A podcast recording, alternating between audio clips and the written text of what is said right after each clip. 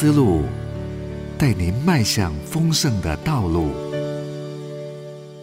大自然灵修，作者林伟玲老师。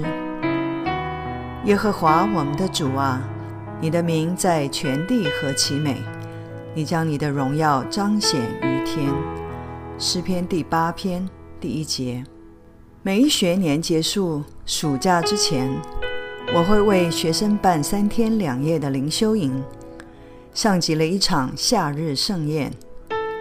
因为主人阔绰，造物主亲自调动万有，搞定一切问题，场地豪华，就在台湾美丽的山林之间。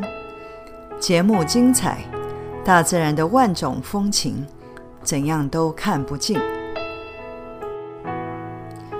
诗篇第八篇，夹在唯恐被敌人撕裂的琉璃歌，与称颂神追讨外邦之不义的第九篇之间。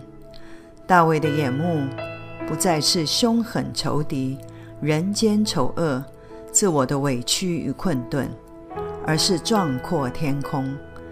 就像我们在海拔两千的山头等候日出，看瑰丽晨霞转成万丈光芒的东升旭日。浩瀚星河，这年头还能在无光害的环保旅馆轻松仰望密集的星座群，何其宝贵啊！这样的时刻与场景，能不和大卫隔着时空一同颂赞？耶和华我们的主啊，你的名在全地何其美！心中能不悸动？人算什么？你竟顾念他；世人算什么？你竟眷顾他。灵修学者卢云曾感慨：静行默观，大自然其实并不逊于隐修院的极静内室。相反的，你变得对上帝的临在更加敏锐。因为大自然是上帝的第一语言。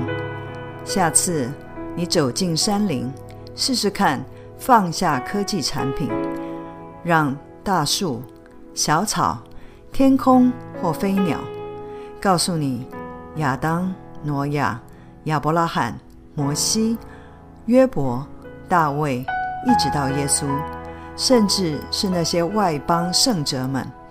他们如何学习明白何谓信实与美好、永恒与荣耀，并神是谁？